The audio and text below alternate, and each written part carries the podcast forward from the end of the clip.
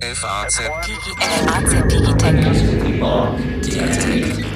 Herzlich willkommen zu einer neuen Folge unseres FAZ Digitech Podcasts. Wir wollen uns heute mit einem vielleicht großen Problem unseres Landes beschäftigen. Wie geht es weiter mit dem Maschinenbau, einer der Kernbranchen der deutschen Industrie? Hier im Studio sitzen Carsten Knob, unser Chefredakteur für digitale Produkte und mein Name ist Alexander Armbruster. Ich bin Wirtschaftsredakteur der FAZ. Jetzt liest man, lieber Carsten, momentan ja viele schlechte Konjunkturnachrichten. Das BIP ist gerade geschrumpft in Deutschland, das Ausmaß zwar sehr gering, von großer Krise redet noch niemand. Wenn man mehr in die Details schaut, dann sieht man aber, dass in manchen Branchen die Unruhe größer ist als in anderen. Und eine Branche, eine sehr wichtige, über die wir uns jetzt unterhalten wollen, ist der deutsche Maschinenbau, der weltbekannt ist, auch gefragt ist, überall hin verkauft, ähm, gerne ähm, sozusagen gesehener Verkäufer ist, seit Jahrzehnten eine gute Tradition hat, für Qualität steht, für Verlässlichkeit. Ähm, ich glaube, es ist nicht großspurig zu sagen, China ähm, mit zu einem Industrieland gemacht hat, in Amerika gerne gekauft wird und, und, und. Die Liste ließe sich ähm, fortsetzen. Jetzt gerade aber geht es der Branche nicht so gut. Die Leute ähm, machen sich Sorgen. Ja, die Leute, das sind in dem Fall tatsächlich die, die in den Unternehmen das Sagen haben. Und da gibt es nicht wenige, die wirklich richtig tiefe Sorgenfalten im Gesicht haben. Ähm, da ähm, ist der Blick auf den Auftragseingang immer das Entscheidende. Und mhm. der ist nicht gut im Moment. Also es ist wirklich ein Indikator dafür, dass es bergab gehen wird wie der Kollege Uwe Marx, der für uns den Maschinenbau betreut, ja auch zu berichten weiß, ähm, der guckt wirklich auch regelmäßig drauf. Äh, und man hört es aber auch aus Gesprächen natürlich mit, mit dem Verband, mit dem VDMA und, und eben auch den Kollegen, die in den, in den Unternehmen für die Öffentlichkeitsarbeit zuständig sind. Es ist tatsächlich so, dass auf den Maschinen, ähm, dass, dass Maschinen auf den Werksgeländen stehen, die storniert wurden, aber eben dann jetzt möglicherweise niemals mehr verkauft werden, obwohl sie produziert sind. Und das ist natürlich das Schlimmste, was man sich vorstellen kann. Also einige erinnern tatsächlich daran, dass es wieder so schlimm werden könnte wie damals, als die Finanzkrise über uns hereingebrochen ist. Das geben die Zahlen noch nicht her, aber die Stimmung bei gar nicht so wenigen aus der Branche, die gibt es schon her. Woran liegt das denn? Es kommt ein ganzer Strauß von Gründen zusammen. Also natürlich ist es ein Leiden auf hohem Niveau. Die Branche hat ein Jahrzehnt des Aufschwungs hinter sich mhm. seit der Finanzkrise mit einem ganz tollen Arbeitsplatzaufbau. Wir haben inzwischen knapp über eine Million Beschäftigte in, in, in der Maschinenbauindustrie in ähm, Deutschland. Also man leidet auf hohem Niveau, aber mhm. das, das werden natürlich auch die Leiden fühlen sich dann auch gleich schlimmer an, wenn man, wenn das so ist. Und ja, also die Gründe. Danach hast du gefragt. Die ja. Autoindustrie schwächelt in Deutschland durch die auch hier ja schon vielfach diskutierte Umstellung auf neue Antriebstechnologien, die ähm, Verunsicherung rund um den Diesel. Ein Elektromotor hat viel weniger Teile als ein Verbrennungsmotor. Dadurch sind diverse Zulieferer unter Druck. Das ähm, äh, hört man ja auch aus den aus aus de, aus dieser Branche, um die es hier mhm. jetzt ja eigentlich nicht gehen soll, aber diese Branche gibt natürlich Aufträge für neue Maschinen heraus. Und da die erreichen dann eben die deutschen Maschinenbauer, die ähm, da gerade durchhängen. Und dann kommt noch der amerikanisch-chinesische Handelskrieg dazu. Und es kommen die Russland-Sanktionen, die es seit der Annexion der Krim und dem Ukraine-Krieg gibt dazu. Und es kommt die Brexit-Debatte dazu mit Boris Johnson, dem neuen Premier, der da ja jetzt sagt, na ja, also und wenn es dann halt ein No-Deal-Brexit ist, dann ist es halt ein No-Deal-Brexit. Das ist alles Verunsicherung bis hin zu Italien und so weiter und der Cocktail mischt sich zusammen. Das heißt aber, wenn wir mal sozusagen da die Brücke bauen zu den Geschäften, die diese Unternehmen machen, die Verunsicherung führt dazu, dass andere Unternehmen, eben die Kunden, Investitionen, die sie vielleicht vorhatten, zurückstellen oder ganz sein lassen, weil sie eben erstmal gar nicht wissen, wie es auf wichtigen Absatzmärkten weitergeht. Also sozusagen so ist die Transmission, die erklärt, warum eigentlich Sorge um Brexit oder sowas, weil Großbritannien ja nicht von der Weltkarte verschwindet und Italien ja auch nicht zum Beispiel, aber eine leichte weil Zurückhaltung einfach, durch Unsicherheit. Genau, dass eben einfach die Unternehmen Investitionen genau. aufschieben oder erstmal vorsichtiger werden. Und lass uns doch einmal ganz kurz trotzdem über die Autoindustrie sprechen, die ja der wichtigste Kunde der deutschen Maschinenbauer ist, 20 Prozent ungefähr der deutschen Maschinenproduktion abnimmt.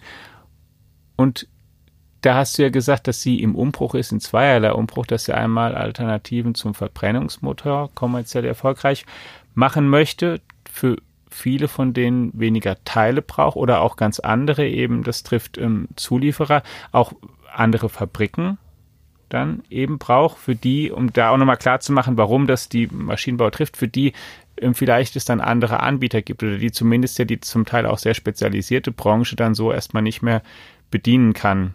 Und die Autobranche ist sozusagen auch den Punkt muss man vielleicht machen, auch für die ganze deutsche Wirtschaft an der Stelle. Wir reden hier nicht von ähm, Abbruch und Rückgang, sondern von Umbau und Umbruch. Also die Unternehmen investieren auf der anderen Seite ja auch relativ viel, aber eben zum Teil nicht in das, was sie, in was sie vor zehn Jahren investiert haben. Und das macht sich jetzt da bemerkbar. Also ich würde es einfach mal so formulieren. Erstens natürlich, ja, so ist es. Und um nochmal ganz klar zu sagen, mhm. ein Verbrennungsmotor, egal was man jetzt in der CO2 und sonstigen Bilanzen von ihm hält, ist ein Wunderwerk der Technik. Mhm. Mit x Teilen, ja. die optimiert und in den richtigen Materialmischungen und so weiter aufeinander abgestimmt ineinander greifen müssen, um einen möglichst effizienten Verbrennungsprozess auf die Reihe zu bekommen. Mhm.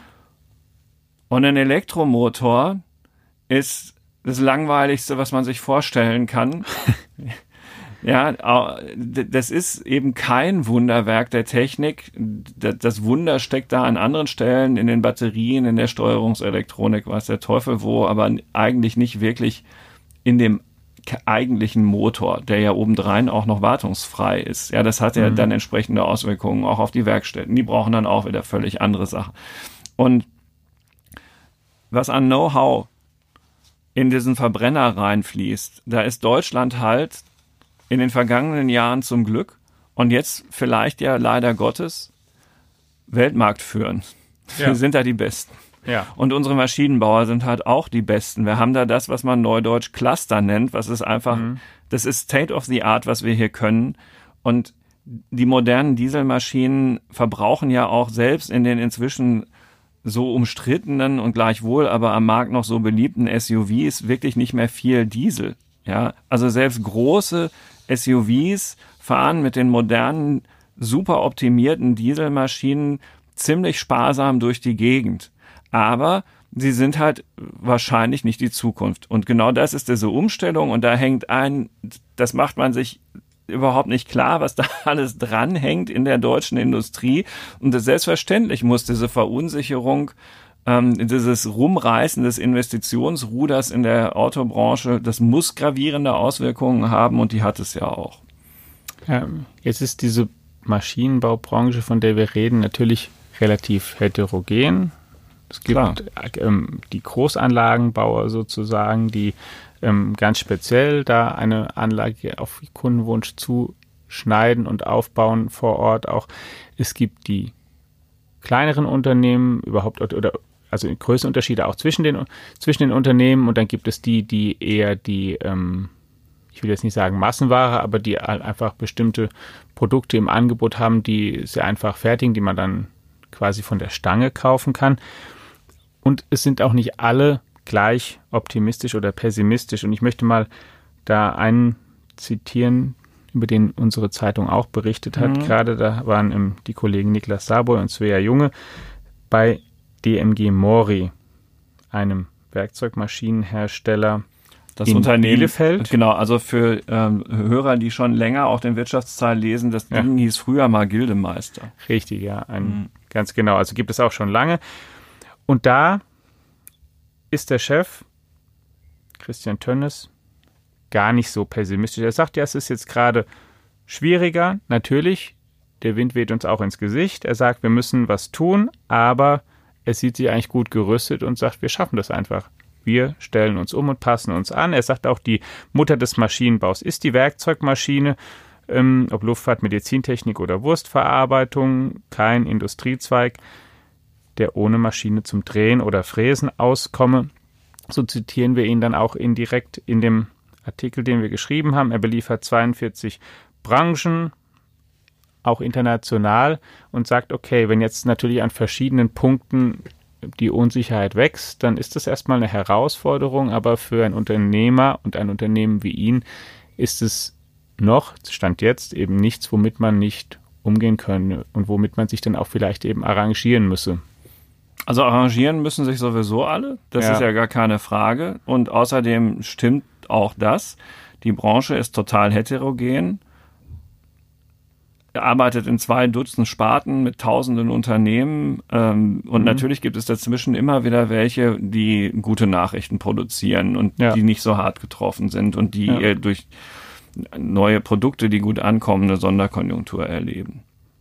Und wahr ist es eben auch, dass mittel- und langfristig, oder sagen wir mal langfristig, wollen wir mhm. uns noch nicht auf Mittel festlegen, also langfristig ist das alles intakt die Weltbevölkerung wächst, Schwellenländer streben an, eine größere Rolle in, im, im Wirtschaftssystem äh, zu spielen. Ähm, der Wohlstand steigt, also der Welt geht es ja trotz aller Unkenrufe, die gerne überbetont werden, ja. auch gerade in Deutschland von grundsätzlich pessimistisch eingestellten Menschen. ähm, also ja, peu à peu natürlich besser. Und, und das Beispiel China ist eines, was auch. Genau, es was, geht eigentlich ja. geht es aufwärts. So, und, und dann kann man halt auch sagen, na Leute, also das Auto ist jetzt auch noch nicht tot und da werden ja, noch genug nicht. Maschinen gebraucht und wir müssen das alles umstellen und auch dafür werden Maschinen gebraucht und und und und und. Das ist alles richtig. Ne? Nur wird halt eben auch konstatiert, dass die aktuellen Zahlen diese Langfriststimmung im Hier und Jetzt, heute, ja, im, im Sommer mhm des Jahres 2019 nicht widerspiegeln, wie einen Pfeifen im Walde sind. Und ja, man sie sind mit Unsicherheit behaftet, weil sie halt genau genommen die Zukunft betreffen. So. Aber wenn ich da mal zum Beispiel sagen, ich glaube, wir wollen ja auch nicht ähm, darüber hinweggehen, dass viele Menschen auch in den nächsten Jahren auch sehr persönlich da betroffen sein werden, deren Arbeitsplatz sich verändert, deren Arbeitsplatz vielleicht auch ganz wegfällt es gibt ja gar keinen Grund, das zu verschweigen oder da zu verharmlosen.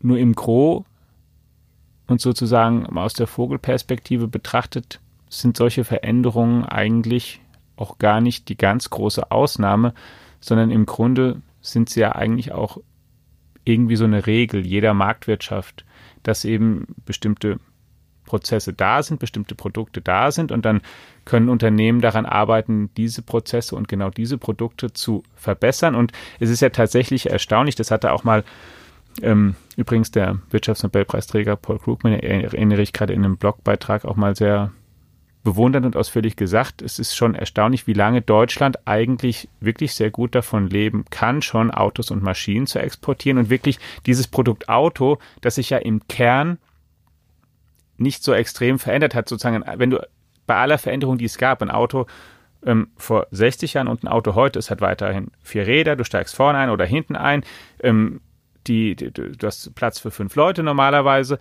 ähm, es hat ein Lenkrad, also sozusagen die, diese, diese Kernstruktur, die wurde halt über die Zeit immer wieder verbessert, verfeinert, die Motoren effizienter gemacht, die Inneneinrichtung schicker, es gibt mehr Gimmicks, die du sozusagen benutzen kannst, aber dieses Kernprodukt, die, die sozusagen, es gibt keine, keine ganz komplett neue Erfindung, dass da als was ganz anderes als das Auto wäre, sondern die ähm, deutschen Unternehmen haben es geschafft, da Spitze zu sein und diesen Platz zu erhalten. Und die Maschinenbauer ganz genauso. Und das ist auch was, was man natürlich machen kann, dass du halt die Produkte immer weiter verfeinerst und immer weiter verbesserst und auch die Herstellungsprozesse, um die geht es ja auch, und dann eben vielleicht die Kosten reduzieren kannst, um damit mehr Geld zu verdienen. Und was ja in den vergangenen Jahren auch geschehen ist, alle deutschen Autohersteller und auch die meisten anderen Unternehmen haben ja wirklich sehr, sehr gutes Geld und sehr viel Geld verdient und viele haben auch viel auf der sozusagen wirklich hohen Kante liegen, sprichwörtlich. Also ähm, müssen jetzt auch nicht direkt, wenn ein Problem da ist, zur Bank rennen und für alles einen Kredit aufnehmen zum Beispiel, obwohl sie auch das sich einfach leisten können. Das sozusagen als Gesamtsituation. Das ist eine Möglichkeit, wie sich eine Branche entwickeln kann. Und eine andere ist aber, und die ist tatsächlich auch gar nicht so selten, dass wirklich Unternehmen auch viel mehr komplett Neues mal erfinden, sich komplett neue Sachen ausdenken müssen oder mal nicht nur was Bestehendes im Prinzip weiter verfeinern, wie zum Beispiel einen Verbrennungsmotor und den immer besser und immer besser und immer besser machen, sondern dann eben auch mal in kompletten Alternativen denken. Und das ist natürlich ein Ausprobieren das ist ein, Entschuldigung für den kleinen Monolog jetzt, natürlich ist ein, ein Risiko, was wir eingehen, aber ist, das ist doch klassisches Unternehmertum, heißt doch auch eben Risiken, vielleicht auch mal größere eingehen, bei denen du ja nie weißt, zahlt es sich jetzt so aus, kommt es jetzt genauso, wie ich es mir dachte. Aber darauf ist ja unser System im Prinzip auch ein ganzes Stück weit angelegt. Deswegen ist meine Sicht zumindest darauf, dass ich eher das auch, auch als bei allem, wie mhm. es jetzt ruckelt und bei allen negativen Nachrichten, als tatsächlich auch positives Zeichen sehe, dass da eine Bewegung reinkommt und vielleicht auch wieder mehr Leute mehr ausprobieren, auch mehr wagen und wir werden dann sehen, was davon aufgeht und was davon nicht so gut aufgeht. Klar, also äh, die Deutschen sind die Weltmeister der inkrementellen Verbesserung. Und das Ein sehr ist, gut, das, ja, das ist die Begründung ja. für das, was der Paul Krugman da beobachtet hat. Und deswegen sind die Produkte, die wir da anbieten, in den angestammten Märkten so erfolgreich. Sie sind die besten, die ja. du auf der Welt kaufen kannst. Und deswegen ist die Automobilbranche bisher so erfolgreich gewesen und auch der deutsche Maschinenbau. Ja. Und um das mal übrigens gerade nochmal einzufügen, weil du den Krugmann nochmal erwähnst, ja. er hat wirklich da verglichen Deutschland mit anderen Ländern und dann wirklich gesagt, also manche andere Länder, die müssen sich eigentlich grundsätzlich mal überlegen, was sie eigentlich machen ja, und herstellen wollen. Und Deutschland ist fast das Einzige gewesen, bei dem er sagte, nee, die müssen es eigentlich nicht. Auch das Bedürfnis nach Mobilität wird ja bleiben. Ist ja völlig klar, dass die Leute sich auch in 20, 30, in 80 Jahren fortbewegen werden wollen. Und dann muss man halt einfach schauen, wie wird das dann sein. Das ist richtig. Ne? So, und genau, da komme ich auch gleich zu. Also zum einen, da wo wir sind, sind wir mit, mit Fleiß, mit, mit Akribie, mit einer unglaublich guten Ausbildung unserer Arbeitskräfte. Wo auf der Welt gibt es dieses duale System mit den Berufsschulen und, und, und? Wer investiert schon so viel Geld? in junge Arbeitskräfte, bevor sie dann wirklich äh, Nutzen für das Unternehmen entfalten können, mhm. äh, ein System, das andere Länder nicht auf die Reihe bekommen, zu kopieren, zu unserem Glück und so weiter. ähm, jetzt sind zehn Jahre ne, oder mehr, eine Dekade Aufschwung äh, ist äh, offenbar jetzt kurz vor dem Ende. Ja. Und deswegen fühlt sich das jetzt gerade so ungewohnt an, weil wir das nicht kennen, weil auch da ja. völlig richtig, die Wirtschafts-, das Wirtschaftsleben besteht aus Zyklen und äh, das kommt halt immer wieder mal vor. Nur es war jetzt halt ein sehr, sehr lang anhaltender Aufwärtszyklus und deshalb ist es so bemerkenswert, dass es jetzt tatsächlich ja. aufhört.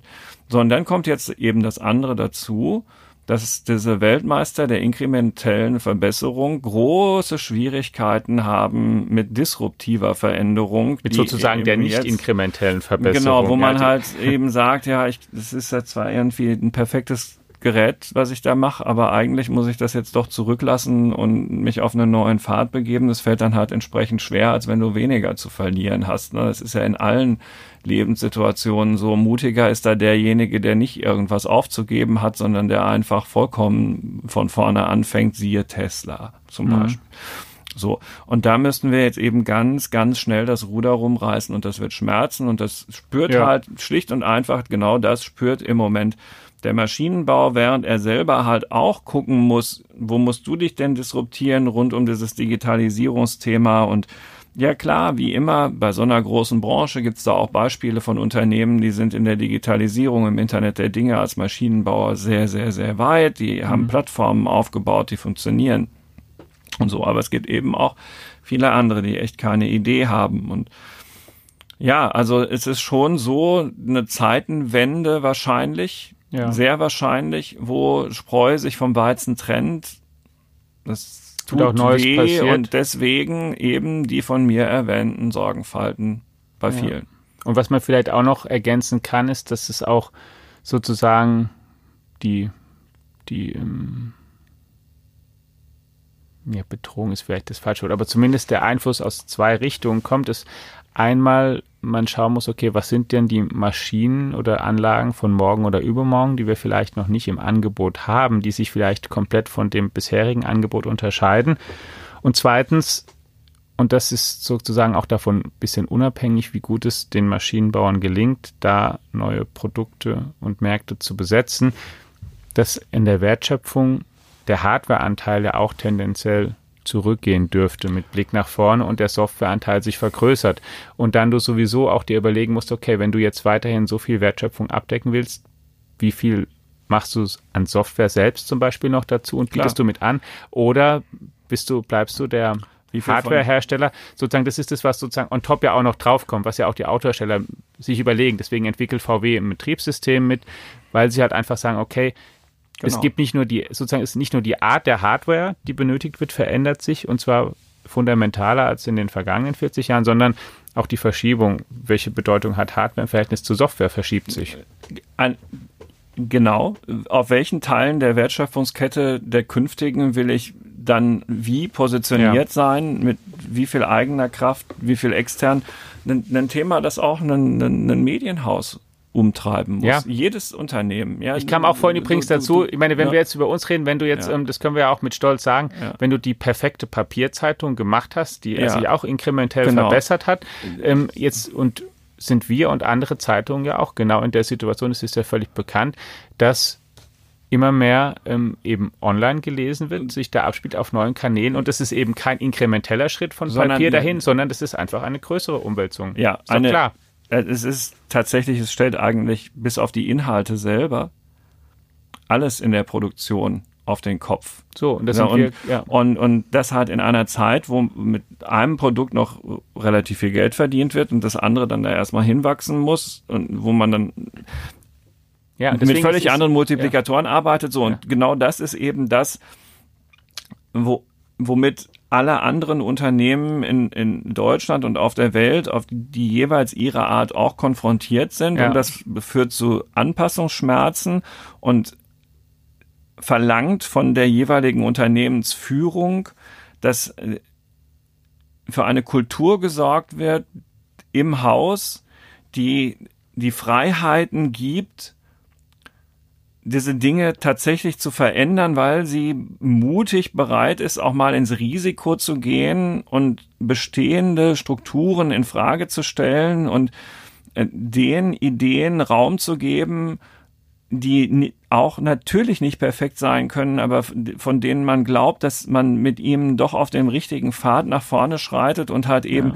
das ist ein großes internes Kommunikationsproblem auch, immer und immer wieder denjenigen zu sagen, die von Ängsten ähm, umgetrieben sind, dass das irgendwie ihre persönliche Situation so verändert, dass das mit der Arbeit keinen Spaß mehr macht künftig, dass es vielleicht sogar mehr Spaß machen kann, wenn man sich nur darauf einlässt und mhm. das ist so, so schwer und das funktioniert nicht durch die Anordnung eines Patriarchen in irgendeinem mittelständischen Maschinenbauunternehmen, nachdem wir jetzt alle 40 Jahre lang rechts rumgelaufen sind, laufen wir links rum. Es wird nicht funktionieren. Man muss die Mitarbeiter ganz anders überzeugen und genau darum geht es auch so. Und der Maschinenbau, um dazu wieder zurückzukommen, sagt, das wäre für uns alles viel einfacher, wenn in der Politik Kernforderungen, die wir stellen, endlich mal umgesetzt werden würden, dass diese Anpassungsschmerzen wenigstens in ja. einem Umfeld stattfinden würden. Ja, darauf das, sollten wir vielleicht nämlich jetzt am Ende Dass uns nicht so die Hände gebunden sind, genau. nämlich, ne, also Bürokratieabbau, steuerliche Entlastung, Ausbau der digitalen Infrastruktur, ähm, Abschluss von funktionierenden Handelsabkommen mit anderen Ländern. Das sind ja alles ja. so Dinge, da könnte natürlich die Politik mal liefern. Und übrigens, sie muss es auch, ja, äh, weil Sonst werden, wird dieser Druck, der auf unser System kommt, einfach immer nur noch größer und es muss irgendwo, muss halt auch mal wieder Dampf raus. Und das sind so ähm, ja, Punkte, die Sie genannt haben, die ja auch sozusagen berechtigt oder bekannte Forderungen dann sind. Du kannst natürlich, ja. wenn du eben als ähm, Politik siehst, die breite Masse der Unternehmen ist getroffen und dann ähm, kann man natürlich noch fragen, ab wann soll eine Entlastung kommen? Zuerst sind natürlich, je, ist in der Marktwirtschaft jedes einzelne Unternehmen selbst gefordert. Der Staat muss da erstmal ähm, sich nicht um Einzelfälle kümmern und um jeden Einzelnen. Er kann natürlich, wie du auch sagst, ähm, das geht auch relativ schnell, wäre eine Maßnahme, Steuern senken für Unternehmen, dann ist sozusagen da eine Entlastung da. Sowas, das, genau, das, sowas, das kann man schnell machen. Investitionen fördern. Er kann eine auch die entsprechende Infrastruktur bereitstellen, weil wer natürlich Hightech arbeitet, braucht auch Hightech Zugänge zum schnellsten und besten Internet der Welt, genau. zu Möglichkeiten, ähm, Daten ähm, zu berechnen mit den besten Prozessoren und schnellsten Computern und so weiter. Ähm, Freihandel klar, ist auch immer gut. Genau, das ist natürlich der Punkt, einfach um diese Unsicherheit rauszunehmen, mhm. von der du sprachst. Das ist es ja im Kern, wenn man sagt, okay, was wird aus Amerika, China, was wird aus dem Brexit, was wird aus nichts. Es geht einfach darum, eine verlässliche Handelsatmosphäre zu etablieren mit Regeln, wie wir sie eigentlich über die ganze Zeit hatten, was uns auch ähm, sehr viel gebracht hat, dass wir das nicht, ähm, dass wir versuchen, mit denjenigen auch, auch umzugehen, die daran rütteln und versuchen, das ähm, tatsächlich ja wirklich einzureißen auch relativ grob da dann trotzdem vielleicht ähm, Deals hinbekommen, die, die eben dieses Wettbewerbsfeld stabilisieren und dann da den Unternehmen ermöglichen, besser auf, wie, wie gewohnt planen zu können, dass sie wissen, aha, ähm, weil das ist ja tatsächlich so ihre wichtigsten, für viele deutsche Maschinenbauer und auch Autokonzerne zum Beispiel sind die wichtigsten Märkte halt nicht Deutschland, sondern sind China und die Vereinigten Staaten zum Beispiel. Und natürlich wollen sie da auch wissen, können wir da eigentlich weiter relativ sicher planen? Wie ist es, wenn wir dort investieren? Wie ist es, wenn wir da Waren hin verschicken? Das wollen sie natürlich. Und wenn da die Politik sich bemüht und einen Beitrag zu leisten kann, dass das gelingt, dann natürlich ist es eine, eine, gute Sache. Und Bürokratie, was du auch sagtest, das ist natürlich auch ein, auch ein wichtiger Punkt. Das ist einfach, da kann man vieles vereinfachen, genau. ohne irgendjemandem zu schaden. So, und der Wähler muss, also Politik. Win-win. Genau, und Politik ist immer Ausdruck dessen, was der Wähler so macht. Wir leben ja zum Glück in einer Demokratie. Ja. Und die Wähler müssen sich natürlich auch überlegen, also so, sollten sie glauben, dass äh, protektionistische und nationalistische Tendenzen in irgendeiner Weise dazu geeignet sind, die deutsche Wirtschaft voranzubringen, dann sind sie komplett auf dem Holzweg. Und dazu gibt es ja auch jetzt in diesen Tagen Einlassungen vom Präsidenten des Bundesverbands der deutschen Industrie, mhm. ähm, Dieter Kempf, und auch von anderen, die also auch mit Blick auf die Wahlen, die jetzt in ähm, ostdeutschen Bundesländern anstehen, ganz klar sagen, Leute, ja, ihr spielt da mit dem Feuer, ähm, passt bloß auf, äh, wie die Deutschen in der Welt wahrgenommen werden und was dann daraus folgt. Und ähm, da kann man in der Tat auch nur sehr empfehlen, sich das mal durchzulesen, ähm, was der Herr Kempf dazu gesagt hat. All das zahlt halt eben in diese Verunsicherungsgeschichte rein und wir können es uns echt nicht leisten. Ja, ja wir als Land, das genau. exportstärker ist als viele, viele andere, darauf angewiesen ist, dass es funktioniert, das sich übrigens auch mit viel Geld international immer wieder beteiligt. Ne? Das ist ja. ja. auch dazu, also Deutschland bekommt durch den Handel natürlich sehr viel, aber Deutschland beteiligt sich international auch mit viel Geld an sehr vielen ähm, genau. Projekten und Situationen, die wir, wir können uns das im wahrsten Sinne des Wortes in Cent und Euro nicht leisten. Ja, dass äh, die, die Grenzen hochgezogen werden. Das geht einfach nicht. Es geht nicht. Es geht nicht gut. Liebe Hörerinnen und Hörer, damit lassen wir Sie in die Woche mit diesem Schlusswort von Carsten Knob. Bleiben Sie uns gewogen. Wir halten Sie auf dem Laufenden, nicht nur in, in den Fragen, wie sich die wichtigsten deutschen Industriebranchen, auch der Maschinenbau, der Autoindustrie weiterentwickeln, sondern auch auf allen unseren Kanälen auf Faznet, in F in unserer Digitech-App, deren Bestandteil dieser Podcast ist und auch in unseren Printprodukten in der FAZ-Tageszeitung, der Sonntagszeitung und der FAZ-Woche. Haben Sie eine gute Zeit. Bis dann. Ciao. Tschüss.